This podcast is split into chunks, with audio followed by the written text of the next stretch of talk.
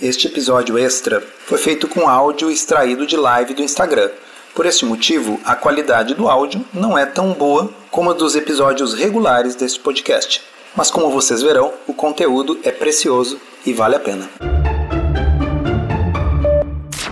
Olá pessoal, sejam bem-vindos a mais esse episódio da série Além da Moda, uma série na qual a gente trata sobre os capítulos do meu livro Uma Dieta Além da Moda, capítulo por capítulo. E hoje é o dia de um capítulo muito importante, talvez um dos mais importantes do livro, que é o capítulo sobre diabetes, resistência à insulina e síndrome metabólica.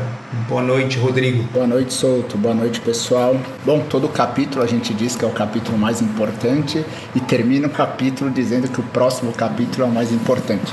Mas de fato, esse capítulo 9 eu acho que ele é extremamente relevante porque ele trata justamente sobre resistência à insulina, sobre diabetes e que são enfim, as condições nas quais uma dieta low carb acaba sendo mais eficaz né, no tratamento. E é sobre isso que a gente vai discutir hoje, né? Lembrando que esse é o livro, né? Então, para quem está vendo aqui no, pelo YouTube a gravação, Uma Dieta Além da Moda, é o capítulo 9. É um capítulo de fato muito denso, né, do ponto de vista de conteúdo. Esse capítulo por si só tem quase 60 páginas, né? É, lembrando que o livro ele, enfim, é feito numa linguagem para pessoas leigas, né? E hoje, embora a gente esteja aqui fazendo esse capítulo, né, ao vivo com o pessoal do grupo de educação em diabetes, que são profissionais da área da saúde, a gente vai tentar manter a mesma linguagem, porque a gente sabe que muitas pessoas que nos escutam são leigos e não profissionais da área da saúde. Mas, enfim, tudo isso para falar que o livro tem uma linguagem, né, para o público leigo, mas existe muita referência científica, então acaba sendo uma boa fonte de pesquisa e de consulta né, para todos os profissionais de saúde que desejam se atualizar no tema low carb, mas também é, nessa parte de diabetes, resistência à insulina, doenças metabólicas no geral. Rodrigo, eu confesso que quando eu estava escrevendo esse capítulo, a minha impressão é todos os capítulos anteriores eram preparatórios para esse aí, para que quem fosse ler tivesse condições de acompanhar esse capítulo, porque, repito, eu acho que ele é realmente um dos mais importantes, porque low carb, sim, é uma forma da gente se alimentar saudável, com certeza é uma forma de emagrecer sentindo pouca fome ou sem sentir fome por aumento da saciedade. Agora, low carb é realmente imbatível no que nós vamos falar hoje, que é o tratamento da resistência à insulina, da síndrome metabólica, do diabetes, que são condições que afetam uma quantidade muito grande de gente. Muito bom. Pessoal, a nossa ideia hoje, a gente não vai conseguir abranger todos os temas na profundidade que está descrito no capítulo. Para quem já leu, eu acho que vai acabar sendo muito bom, porque a gente vai enfim, comentar sobre os principais pontos. Para quem ainda não chegou nesse capítulo, para quem ainda não comprou o livro, de fato vai sair com uma ideia geral dos temas que a gente vai discutir. Eu vou, enfim, a gente preparou alguns temas aqui, eu vou mencioná-los, né? E aí a gente vai discorrendo. A gente vai falar sobre o que é resistência à insulina, né? Qual é a origem da resistência à insulina? Então tem vários mecanismos propostos mas um deles talvez seja o mais relevante, que é o limiar pessoal de gordura corporal. Como a gente faz para identificar a resistência à insulina? E aí a gente vai comentar sobre a síndrome metabólica e por que é tão importante, né? Identificar a resistência à insulina e a síndrome metabólica. Aí a gente chega no diabetes tipo 2, o que é o diabetes tipo 2, como é que a gente faz para diagnosticar, qual que é a importância da low carb no tratamento do diabetes, né? quais são os benefícios da low carb no tratamento do diabetes. E a gente vai mencionar o Virta, que talvez seja um dos grupos aí que tenham os estudos com maior impacto né, no uso da low carb no tratamento do diabetes tipo 2, especialmente na remissão do diabetes tipo 2. Lembrando que o pessoal do grupo de educação em diabetes, né, os profissionais de saúde que fizeram um curso de diabetes ministrado por mim pelo Souto e que participam de um grupo de educação continuada, onde a gente troca informações diariamente através do Telegram, também faz aulas mensais, né, sobre diversos temas. Eles estão participando aqui com a gente no chat, né, dessa aula. Enfim, qualquer pergunta que eles tenham, a gente também vai no final abrir para perguntas aqui deles, enfim, relatos de caso, tudo isso. Vamos lá, Souto. Então vamos começar com o que é resistência à insulina. Rodrigo, uma coisa que eu explico ali no livro é que por muito tempo se sabia que as pessoas tinham diabetes, ou seja, excesso de açúcar no sangue, excesso de açúcar na urina, mas existia aquela dicotomia de casos em que as pessoas emagreciam rapidamente e acabavam tendo uma doença muito grave, fatal, e aqueles casos de um diabetes mais leve, aparentemente, que eram pessoas em geral com sobrepeso e obesidade. E por muito tempo não tinha como medir a insulina, o hormônio insulina não tinha como ser medido no sangue. E aí, apenas com o advento da técnica de radiomonoensaio, e que inclusive uma médica, Rosalind Allen, acabou ganhando depois o Prêmio Nobel de Medicina e Fisiologia por causa do desenvolvimento dessa técnica, que permite medir hormônios, no momento que essa técnica foi desenvolvida, se observou uma coisa que ninguém estava esperando, que os pacientes com o que hoje nós chamamos de diabetes tipo 2, que é o diabetes mais comum, esse diabetes que é mais comum à medida que a gente vai ficando mais velho e que a gente vai ganhando peso e ganhando barriga, que corresponde a 90, 95% dos casos de diabetes. Pois bem, esses pacientes com diabetes tipo 2, eles tendiam a ter insulina alta e não baixa. Veja, o diabetes tipo 1 é uma doença autoimune em que não há produção de insulina. E, portanto, claro, a glicose fica desregulada. Mas por que que no diabetes tipo 2 a gente tem glicose alta se a insulina, em geral, também está alta? E aí é que vem o conceito de resistência à insulina. As células não estão respondendo adequadamente à insulina. E para isso eu uso uma analogia no livro que eu acho que vale a gente reproduzir aqui, que é uma analogia de um hotel. Tá? Então nós vamos imaginar que tem um hotel, só que esse hotel se perdeu e acabou fazendo mais reservas do que quartos. Tá? E aí, nessa minha analogia, as pessoas são as moléculas de glicose, os corredores e o saguão do hotel é o sangue, onde essa glicose está dentro dos vasos sanguíneos. Tá? E a insulina é a chave, a chave para abrir a porta da célula, porque afinal a glicose que está lá no corredor, que está lá no vaso sanguíneo, ela quer entrar para dentro da célula, ela quer entrar no quarto, mas para isso ela precisa de uma chave, que é a insulina. E o pâncreas é o, cara da recepção, que ele distribui chaves. O pâncreas produz insulina. No funcionamento normal, cada pessoa chega lá, pega a sua chave, pega a sua insulina lá com pâncreas e entra para dentro da célula, a glicose entra na célula. Mas vamos imaginar que os quartos já estão muito cheios, as pessoas começam a ganhar peso, começam a ficar com as suas células repletas de energia na forma de triglicerídeos e glicogênio e aí chega um momento em que a glicose está tentando entrar na célula e não consegue. Por quê? Porque a fechadura dessas salas, a fechadura desses quartos está com defeito. Está com defeito porque o quarto está muito cheio e não cabe mais ninguém lá.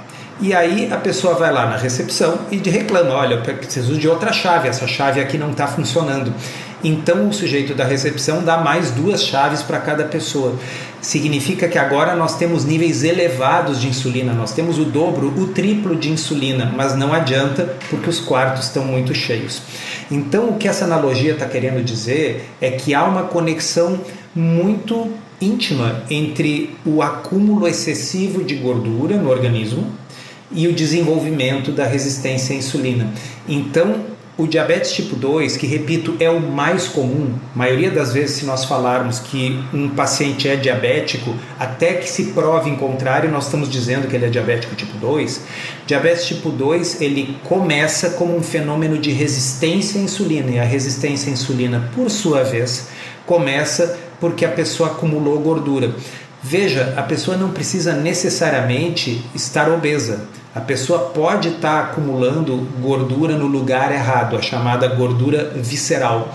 E tem um componente genético muito importante. Tem pessoas que têm uma tendência a acumular gordura fundamentalmente no subcutâneo. Essas pessoas que têm muito espaço para acumular gordura no subcutâneo, elas podem ter bem mais de 100 quilos E se a gente olhar os exames, elas não têm resistência à insulina significativa ou pré-diabetes. Outras pessoas já têm uma tendência maior ao acúmulo de gordura visceral. E são aqueles casos que a pessoa está 10 ou 15 quilos acima do peso e já está com resistência à insulina, pré-diabetes ou até mesmo com diabetes tipo 2.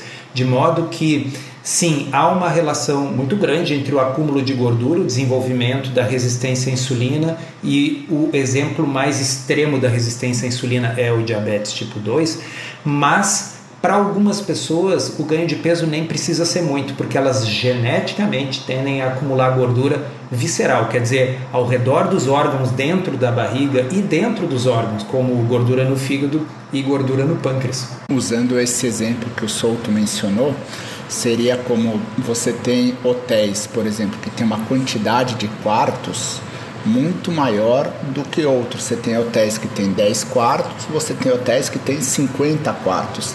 Então, esse hotel que tem 50 quartos, ele consegue receber 100 pessoas e mesmo assim essas pessoas estarão comportadas cada uma dentro do seu quarto e não vai ter nenhuma pessoa dormindo no corredor ou dormindo na recepção. Por outro lado, um hotel pode ter apenas 10 quartos e se receber as mesmas 50 pessoas, elas não vão caber adequadamente em todos os quartos, né?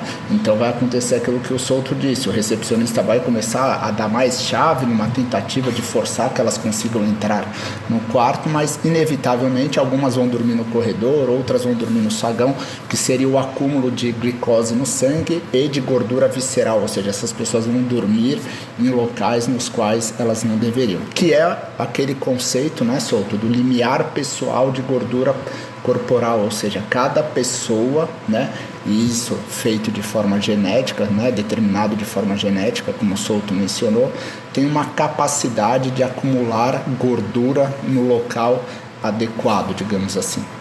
É isso aí. O limiar pessoal de gordura pode ser explicitado de uma forma bem simples, como o quanto você precisa engordar até que você comece a adoecer. Né? E isso tem um componente genético importante. Todos nós, se nós engordarmos o suficiente, vamos desenvolver resistência à insulina, em último caso, diabetes tipo 2. Só que em algumas pessoas isso acontece com ganho de 10, 15 quilos, em outras pessoas precisa um ganho de peso maior, porque esse limiar, né, esse ponto a partir do qual a gente adoece, ele é pessoal, ele varia de pessoa para pessoa. Então é importante a gente entender que normalmente para reverter o quadro de resistência à insulina, que a gente vai explicar o que é a síndrome metabólica também, e para tentar reverter ou para melhorar com certeza um diabetes tipo 2, a gente precisa perder gordura corporal no mais das vezes. E aí tem um ponto, por exemplo, pessoas, né? Isso é bem definido por etnias também. Então, oriental, por exemplo, costuma ter um baixo limiar de gordura corporal. Então é bem comum oriental com um pouco de sobrepeso. Essas pessoas já têm gordura no fígado, resistência à insulina, eventualmente até diabetes tipo 2. E algo que influencia muito também, né, Solto, é a quantidade de massa muscular. Então, pessoal, massa muscular seria como se fosse você ter mais quartos, né? Então, quanto mais massa muscular você tem, é como se você tivesse mais quartos também para armazenar um pouco mais de energia. Exatamente. Um dos grandes benefícios da atividade física na melhora dos quadros de resistência à insulina, síndrome metabólica e diabetes, é justamente você melhorar a composição corporal, ou seja, você ter mais massa magra, porque a massa gorda a gente perde com dieta, mesmo sedentário. Eu posso estar sentado no sofá se eu estiver fazendo uma low carb bem direitinho, eu vou emagrecer. Mas parte do peso perdido em pessoas sedentárias será a massa magra. Isso não é interessante. Então é importante fazer atividade física e, de preferência, nesse contexto que nós estamos falando, o exercício resistido, ou seja, o exercício que o músculo é exercitado contra uma carga, que classicamente é a musculação. Tem outras variedades também. É importante que haja sobrecarga muscular para que haja hipertrofia, para que haja ganho de massa magra. Isso também ajuda muito nesse contexto. No livro, pessoal, o Souto explica, enfim, diversas formas para identificar a resistência à insulina. Então, enfim, tem o próprio índice Roma, tem outros marcadores, relação cintura-altura, algumas relações usando o próprio colesterol, né? Mas tem uma forma que é através da síndrome metabólica, que é uma forma indireta, mas de certa forma direta também, né? Porque a síndrome metabólica, como o Souto vai explicar, acaba sendo uma expressão assim dos sinais e sintomas da própria resistência à insulina. Síndrome metabólica, pessoal, é um conjunto de sinais e sintomas. E a pessoa não precisa ter todos eles. A pessoa pode ter três deles e ela já vai ser classificada como síndrome metabólica. No livro eu explico direitinho a história do médico que deu nome a essa síndrome, que é o Dr. Gerald Raven. É uma parte que acho que vale vocês lerem com atenção, é muito legal. Tá? Mas o que, que ele, Gerald Raven, identificou lá nos anos 70, 80? Que havia um conjunto de coisas que costumavam se agrupar. Quais eram elas? Glicose acima de 100, não necessariamente em níveis de diabetes, mas acima de 100 os triglicerídeos ou triglicérides elevados, acima de 150, o HDL, que é o colesterol bom, baixo, o aumento da circunferência abdominal. Por que da circunferência abdominal? Porque é uma forma de traduzir que o acúmulo de gordura é na barriga e não em outros lugares. E pressão alta. Hoje, modernamente, a gente sabe que tem outras coisas que fazem parte dessa síndrome, embora elas não estejam nessas cinco clássicas características. Gordura no fígado, por exemplo, faz parte do contexto da síndrome metabólica. O próprio ácido úrico elevado costuma fazer parte desse contexto. Né? Então, a gente tem outras características, testosterona baixa em homens, por exemplo. Mas quando a gente tem pelo menos três dessas características, a gente pode chamar de síndrome metabólica. E a dúvida, até que o Dr. Gerald Raven tivesse postulado isso, era por que, que essas características tendem a se agrupar nas mesmas pessoas. E o que está por trás disso é a tal da resistência à insulina. Então, a sequência é a seguinte: você vai ganhando peso, e você acumula gordura visceral. Seja porque você engordou muito e aí acumula gordura visceral, seja porque você tem uma genética que faz com que você acumule gordura visceral mesmo engordando um pouco. Enfim, você acumulou gordura visceral. Isso gera resistência à insulina, aquele negócio, os quartos já estão cheios, não tem mais onde colocar os triglicerídeos e a glicose, o pâncreas começa a produzir mais insulina essa hiperinsulinemia compensatória, ou seja, essa insulina cronicamente elevada, que é o pâncreas, aquele funcionário da recepção tentando resolver o problema, distribuindo mais chaves, mais insulina para as pessoas, essa insulina elevada dá origem a essas coisas que a gente mencionou. Então a síndrome metabólica pode ser vista como o quê? Como os sinais e os sintomas da resistência à insulina. Então, quando a gente fala em resistência à insulina e fala em síndrome metabólica, a gente meio que está falando da mesma coisa. E o que é importante para você que não é profissional da saúde, está ouvindo esse episódio, é simplesmente entender que essas coisas todas estão relacionadas com o acúmulo de gordura visceral, que essas coisas podem e devem ser revertidas e que uma dieta de baixo carboidrato, como a gente vai comentar agora, é uma das formas mais eficazes de reverter todo esse quadro. E por que, que é importante reverter isso? É importante reverter isso porque a resistência à metabólica, resistência insulina e metabólica estão por trás das principais doenças crônicas e degenerativas que a gente quer evitar na vida. Doença cardiovascular, doença renal, insuficiência renal crônica, hemodiálise, diabetes, Alzheimer e câncer. Então, quando a gente fala em tratar a resistência à insulina, reverter a síndrome metabólica, nós temos como objetivo evitar as principais doenças crônicas e degenerativas. E eu repito, a resistência à insulina e a síndrome metabólica podem ser completamente revertidas com estilo de vida e a dieta de baixo carboidrato é talvez a melhor estratégia alimentar para a gente chegar nesse objetivo. E aí tem um ponto importante que o Souto mencionou, é de perceber que na síndrome metabólica você tem a circunferência à cintura, alteração nos triglicérides, HDL, pressão e alteração da glicemia, né? O diabetes, a gente faz o diagnóstico pela alteração da glicemia. Então a gente define ali que a partir de determinado valor a gente classificou como diabetes tipo 2. Mas é importante perceber que a doença é a mesma, né? a causa é a mesma. A gente só está enxergando essa doença num estágio diferente. Né? E por isso é tão importante identificar precocemente.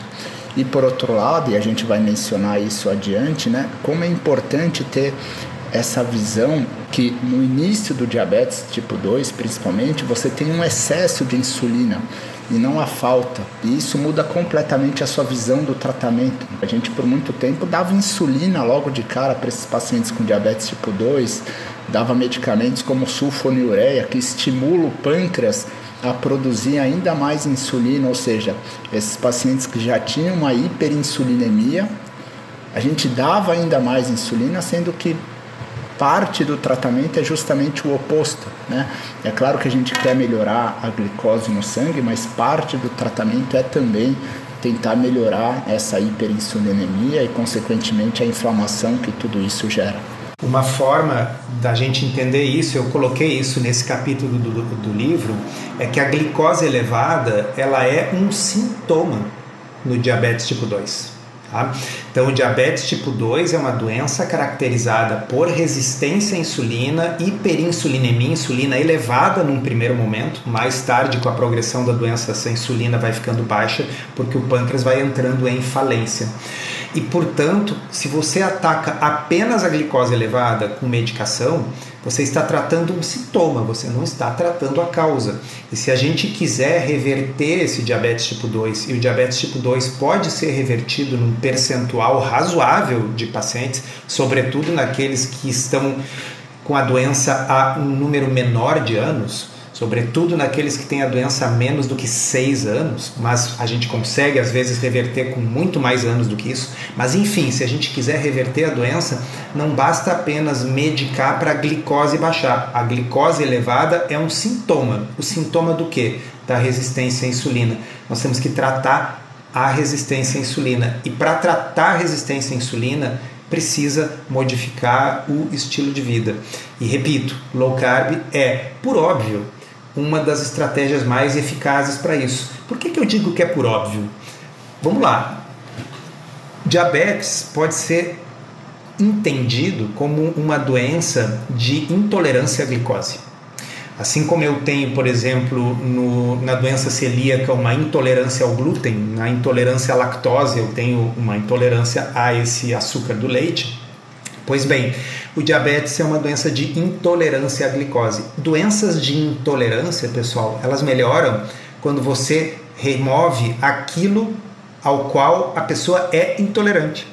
E aqui eu abro um parêntese, é uma, um exemplo que eu também dou no livro, que uma das formas de fazer o diagnóstico do diabetes tipo 2 é um teste chamado teste de tolerância oral à glicose. Aí você dá 75 gramas de um xarope de glicose para a pessoa, e se o exame de sangue mostrar que ela não tolera essa glicose, porque continua muito alta depois de duas horas, ou seja, ela não tolera a glicose, o nome do, do teste é teste de tolerância à glicose. Não é óbvio que para esta pessoa melhorar você tem que diminuir, remover na medida do possível aquilo que ela não tolera. Então é um verdadeiro paradigma do paraquedas, né? Que é aquela história de que você nem precisaria fazer um ensaio clínico randomizado para sortear alguns para pular com paraquedas e outros sem. É óbvio que os que pularem com paraquedas vão ter um desfecho melhor. Eu digo no livro, realmente acredito que dieta de baixo carboidrato para diabetes é um paradigma do paraquedas. É óbvio que a glicose no sangue vai ficar melhor se você der menos glicose para uma pessoa que tem uma doença caracterizada por intolerância à glicose.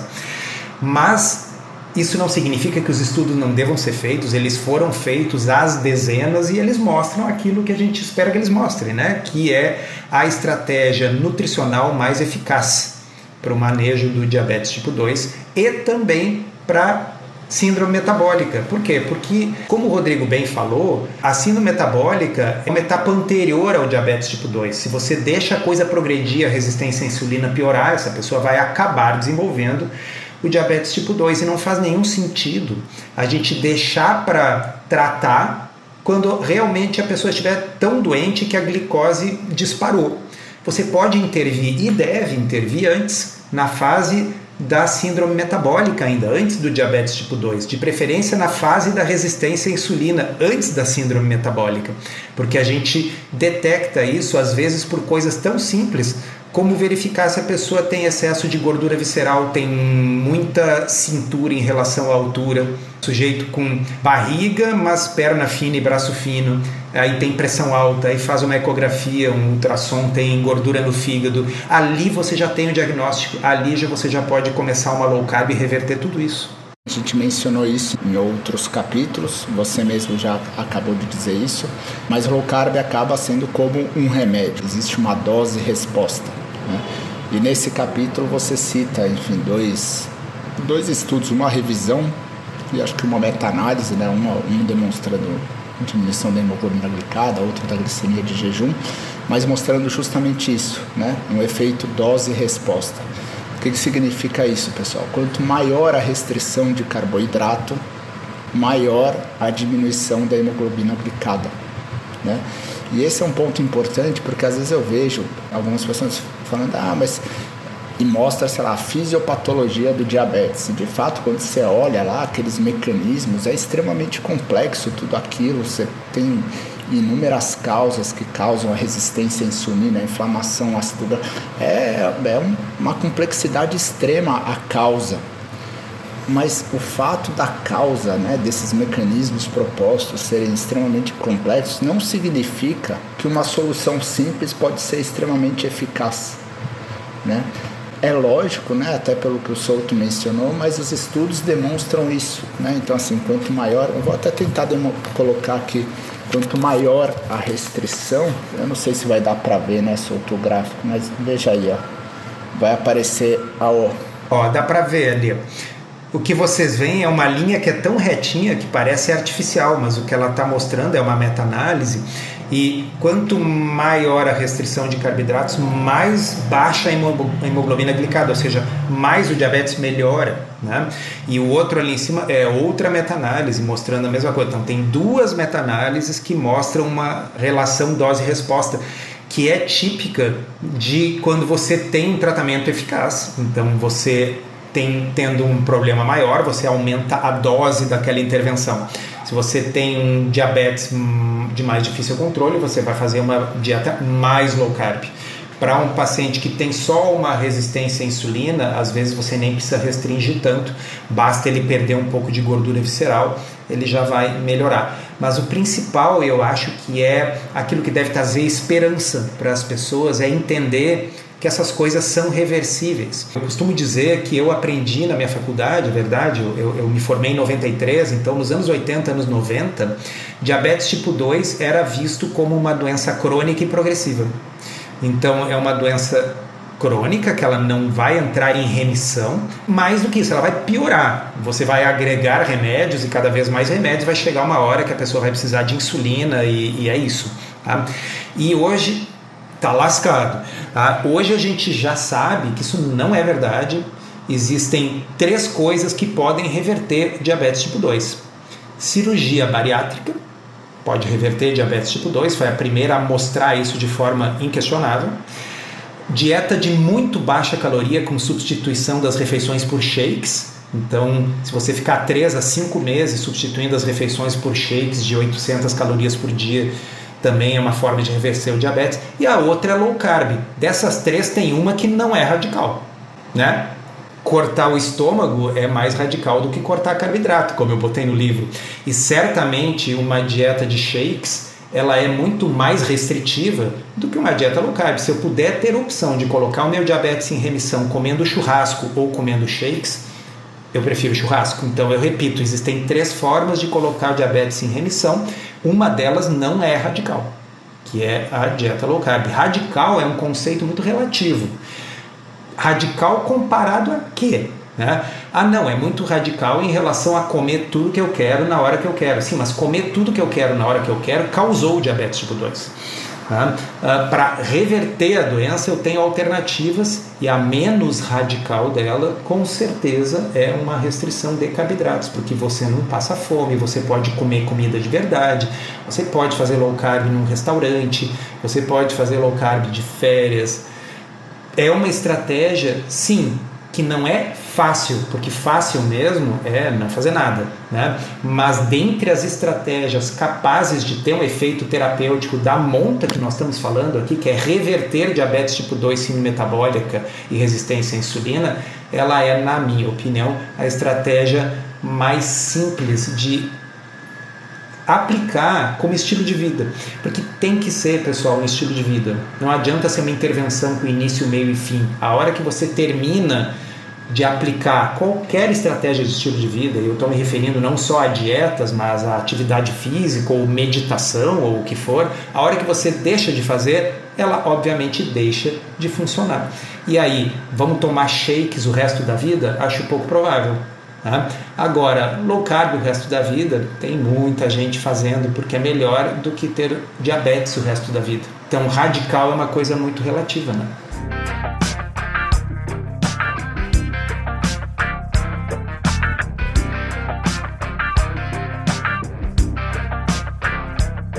E aí, vou até antecipar o último tópico, né, que era a questão dos benefícios, né?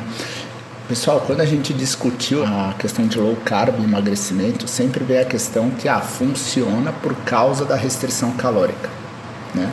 E, enfim, a gente já se aprofundou nesse sistema. O Ozempic também funciona, como o Souto mencionou no livro, porque por causa da restrição calórica, ele possibilita que a pessoa faça uma restrição calórica. Tá?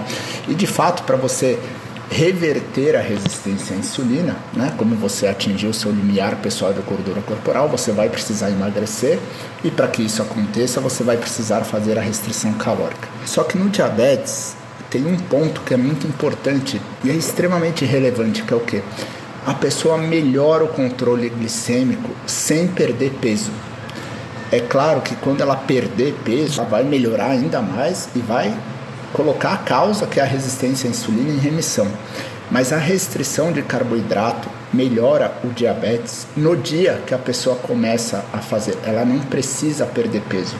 E por isso que eu digo que é difícil entender como não é a melhor estratégia. Né?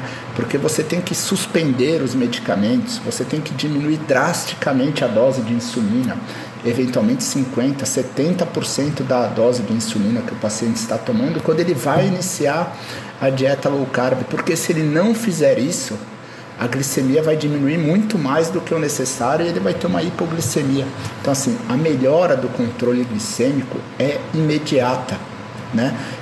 Claro, vai melhorar ainda mais quando você perder peso, mas esse talvez seja um dos grandes benefícios. Enfim, todo, eu acho que é difícil não ter uma semana que alguém não compartilhe algum caso parecido lá no grupo de educação de diabetes, algum paciente que aderiu à dieta low carb, suspendeu os medicamentos, e, enfim, a gente vê isso com frequência no consultório, nos artigos, nos relatos dos colegas, mas sempre, é, sempre gera uma sensação boa, né? De você perceber, puxa vida, olha só que estratégia extremamente eficaz, né? Então, assim, para quem tem diabetes tipo 2, é algo incrível nesse sentido. A melhora do controle glicêmico ocorre nas primeiras 24, 48 horas. Tanto é que a gente tem que ajustar o tratamento medicamentoso antes.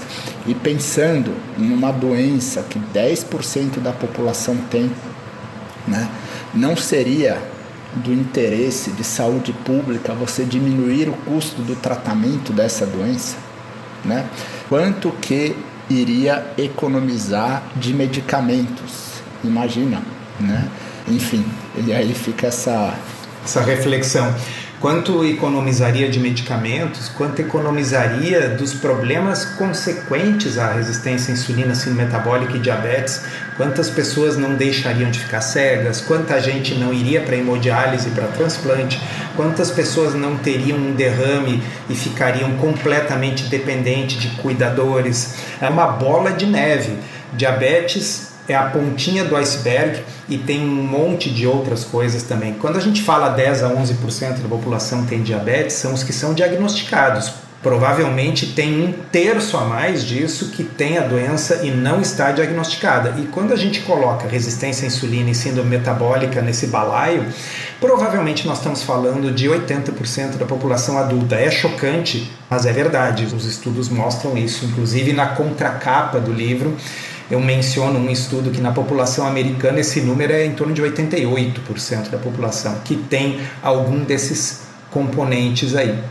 Rodrigo, uma coisa que eu fiz questão de colocar nesse capítulo foi uma série de estudos justamente para mostrar que low carb é mais do que só a perda de peso que low carb provoca na melhora do diabetes. Porque tem gente que diz assim: sim, low carb é bom para diabetes, mas é porque as pessoas emagrecem. Bom, se fosse só isso já seria sensacional. Você tem uma estratégia que as pessoas emagrecem.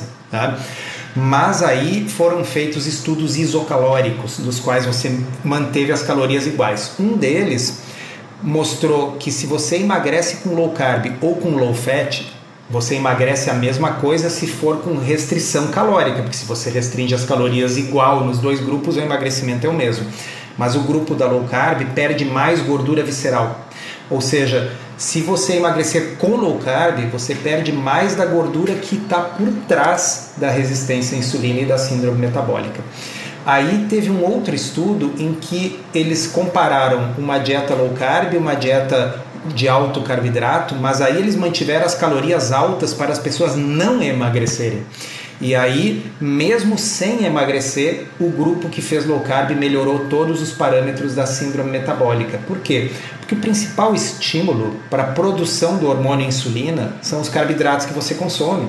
Então, mesmo que você não emagreça, você tem uma melhora. Lógico que a melhora será muito maior se você emagrecer, porque aí você reverte a resistência à insulina. Mas a síndrome metabólica já melhora só de restringir os carboidratos antes mesmo do emagrecimento. E por fim, tem um outro estudo aí em diabetes mostrando que se você emagrecer, e aí era um estudo randomizado com restrição calórica, um grupo com low carb, outro grupo com low fat, ou seja, baixa gordura e alto carboidrato. Os dois emagreceram a mesma coisa, porque a restrição calórica foi igual nos dois grupos. Mas o grupo que emagreceu com low carb melhorou mais o diabetes e melhorou mais a síndrome metabólica.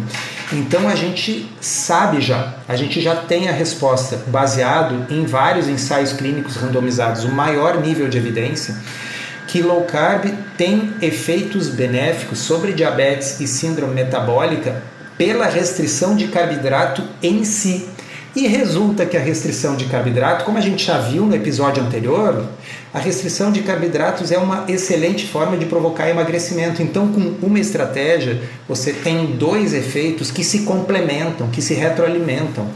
O emagrecimento por qualquer método melhora a resistência à insulina, sendo metabólica e diabetes tipo 2. Se for com low carb, melhora mais ainda. E low carb sem emagrecimento ainda assim melhora um pouco. Então, eu não sei o que que nós, como sociedade, estamos fazendo que a gente ainda não está proclamando aos quatro ventos que isso é uma alternativa que as pessoas têm que saber, os profissionais de saúde têm que oferecer, nós médicos, os nutricionistas, os educadores físicos, né? Esses dias alguém me chamou a atenção no Instagram, os farmacêuticos também, sim, os farmacêuticos, os enfermeiros, todos os profissionais que estão envolvidos no cuidado da saúde, eles têm que saber dessa alternativa porque infelizmente a maior parte da nossa população vai estar abarcado por alguma dessas coisas: resistência à insulina, síndrome metabólica, pré-diabetes ou diabetes.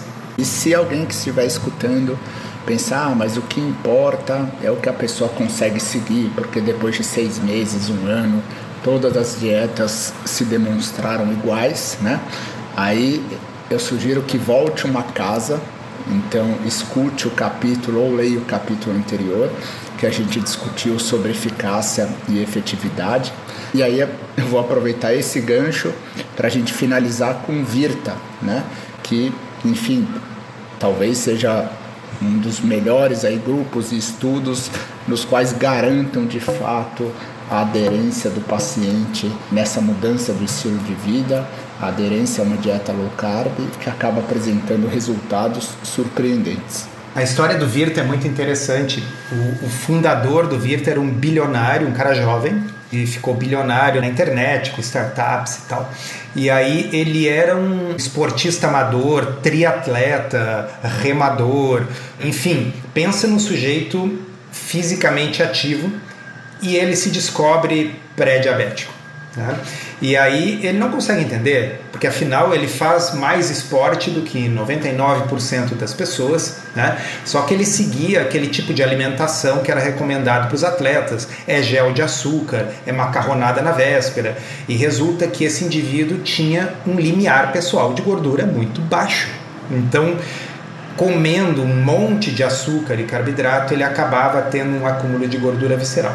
Ele entrou em contato com os maiores especialistas sobre low carb e esporte, né? então o Jeff Volek e o Steve Finney, e eles fundaram essa startup, o Virta, que tinha como objetivo manejar o diabetes tipo 2 com dieta very low carb ou cetogênica. Só que, como ele era um sujeito que tinha experiência com aplicativos, ele fez a fortuna dele na internet com aplicativos, ele resolveu que ele ia desenvolver um aplicativo para permitir que as pessoas se mantivessem no plano, na dieta. Então o Virta, ele tem para os americanos, né, que contratam esse serviço, um aplicativo, uma balança que se comunica com o aplicativo. Aí a pessoa todos os dias se pesa para ver se ela está perdendo peso, se ela já perdeu o peso, se ela está mantendo. Qualquer alteração ali é comunicado através do aplicativo e alguém entra em contato para saber o que está acontecendo, se a pessoa precisa de uma ajuda. E essas pessoas medem em ponta de dedo a glicose e os corpos cetônicos todo dia.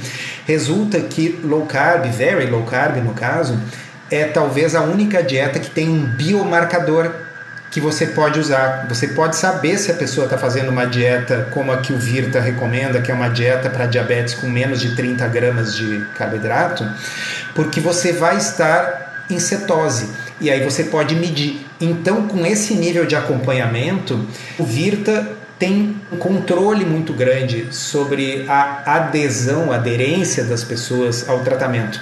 E aí o que o Virta mostra é que dois anos depois as pessoas ainda estão mantendo boa parte do peso que elas perderam, mantendo boa parte da melhora do diabetes, da hemoglobina glicada, da melhora dos parâmetros todos.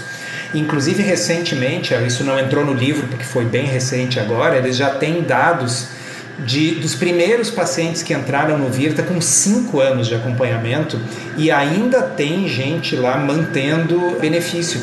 Então não é como eu digo no livro ali, esse é um capítulo que eu usei um pouco mais do que a minha dose habitual de ironia, mas é que às vezes precisa, né? Você tira a glicose da dieta da pessoa, a pessoa imediatamente melhora. Mas existe algo mágico depois que a Terra dá a volta ao Sol 365 dias depois, magicamente tirar a glicose da dieta não funciona mais para o diabetes? É claro que não, né, pessoal? Isso é um absurdo, é bizarro isso. O que acontece é que nos estudos você sorteia as pessoas para um grupo, sorteia as pessoas para outro grupo, e com o passar do tempo, é natural, é do ser humano, as pessoas vão deixando de seguir a dieta ou vão abrindo cada vez mais exceções. Então não significa que tanto faz, você pode escolher a dieta que você quiser, porque no final o resultado é o mesmo. Isso seria a mesma coisa que dizer você pode ficar no sofá ou fazer exercício, porque ao final o resultado é o mesmo, ou seja, sofá e exercício é a mesma coisa. Não. Né? A gente entende que as pessoas com o tempo tendem a largar a sua academia e tal. E nós, como sociedade, o que nós fazemos é vamos pensar como que nós podemos aumentar a adesão das pessoas, estimular que elas continuem a frequentar. E não o derrotismo de dizer, olha, é melhor nem começar a fazer exercício, porque provavelmente daqui a um ano você não vai estar fazendo mesmo. Então, em toda a medicina, em toda a saúde focada em estilo de vida, não existe nenhum exemplo em que a gente se baseia no fato de que depois de um ano as pessoas tendem a não aderir às mudanças de estilo de vida para dizer para que elas nem comecem. Você não diz, olha, melhor nem parar de fumar, porque daqui um ano é provável que você já esteja fumando de novo mesmo, então continue fumando. E é assim que eu sinto quando eu escuto as pessoas dizerem que não, tudo bem, Você provou nos estudos que low carb funciona para emagrecimento, que low carb funciona melhor que outras estratégias para diabetes, que low carb funciona melhor para resistência à insulina e insulina metabólica, mas nem adianta começar porque provavelmente daqui a um ano você não vai estar tá seguindo. Isso é uma coisa cretina de se fazer. Me faltam adjetivos, pelo menos adjetivos que eu possa dizer aqui numa live pública. Tá? Então a mensagem é: nós sabemos que funciona, vamos ver o que, que a gente pode fazer para estimular as pessoas para que elas continuem, para que elas não desistam. Como a gente faz para atividade física, como a gente faz para cessação de tabagismo ou para qualquer outra mudança de estilo de vida que a gente já saiba que traz benefício. Sim, a gente sabe que não é fácil manter uma mudança no longo prazo. Justamente porque não é fácil, a gente deve estimular, ao invés de fazer essas frases derrotistas de que depois de um ano provavelmente você não vai estar tá seguindo mesmo. E o objetivo desse livro é, é esse, né? É servir de estímulo. O objetivo dessas lives que nós estamos fazendo aqui da série Além da Moda é esse, é que isso esteja sempre na cabeça das pessoas para que esses conceitos presentes a gente mantenha a motivação motivação. Manter a motivação não é fácil, mas não é só para low carb. Manter a motivação não é fácil para um monte de coisas. A gente tem que ver como melhorar a motivação e não desmotivar as pessoas dizendo que oh, nem comece, né? Tanto faz. Muito bom, Souto. A Cris mencionou aqui nos comentários, muito bom quando os pacientes dizem que a dieta nem parece dieta e finalmente conseguiu controlar o diabetes tipo 2. A Josi também mencionou ótimo, tenho pacientes que estão em remissão com low carb desde julho de 2019, muitos estão firmes até hoje. Né? Exatamente, então. São ETs, né, Josi? Porque depois de um ano, magicamente, era para que a restrição de carboidratos deixasse de funcionar. Né? Eu estou sendo repetitivo nisso, mas eu acho que é, é importante as pessoas entenderem. Imagina que eu dissesse que a retirada do glúten na dieta do paciente com doença celíaca é uma coisa que depois de um ano deixa de funcionar. Seria um absurdo. É óbvio que se ele fizer uma dieta sem glúten por 30 anos, ele vai ficar bem por 30 anos. Agora, se algumas pessoas desistem da estratégia alimentar, isso não significa que ela deixa de funcionar, significa que a adesão à dieta vai diminuindo com o passar do tempo.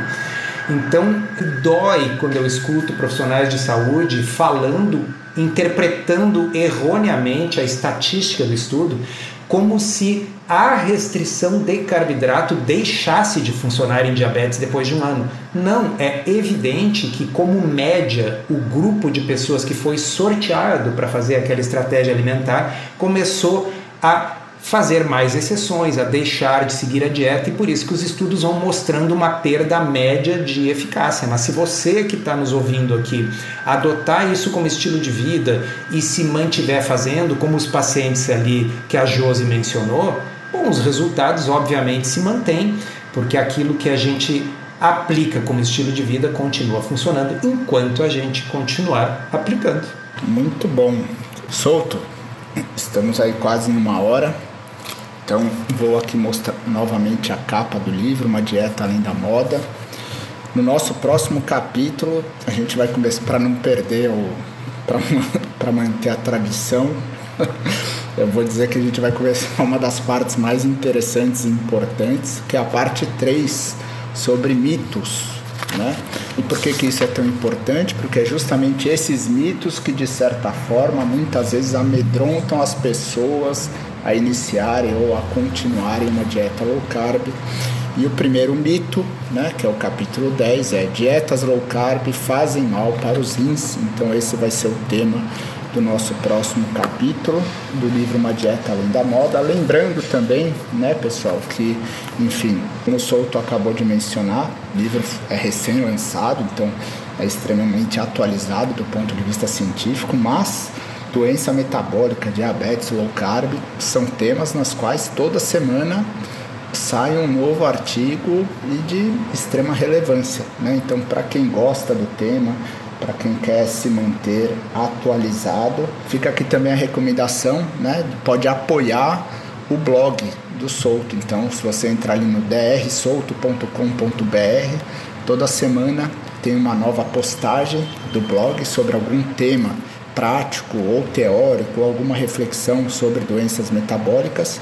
Lembrando que o blog ele é mantido, né, pelo apoio dos leitores. Então, se você, enfim, melhorou a sua vida com a dieta low carb, tem interesse no tema, também acho que é uma forma de, enfim, ajudar que essa informação continue chegando para cada vez mais pessoas. Eu solto toda semana, faz uma nova postagem ali no blog, tá bom? E aqui está o livro, e é isso. Rodrigo, muito obrigado mais uma vez. E pessoal, próxima parte é uma das mais importantes. Mitos. Muito bom.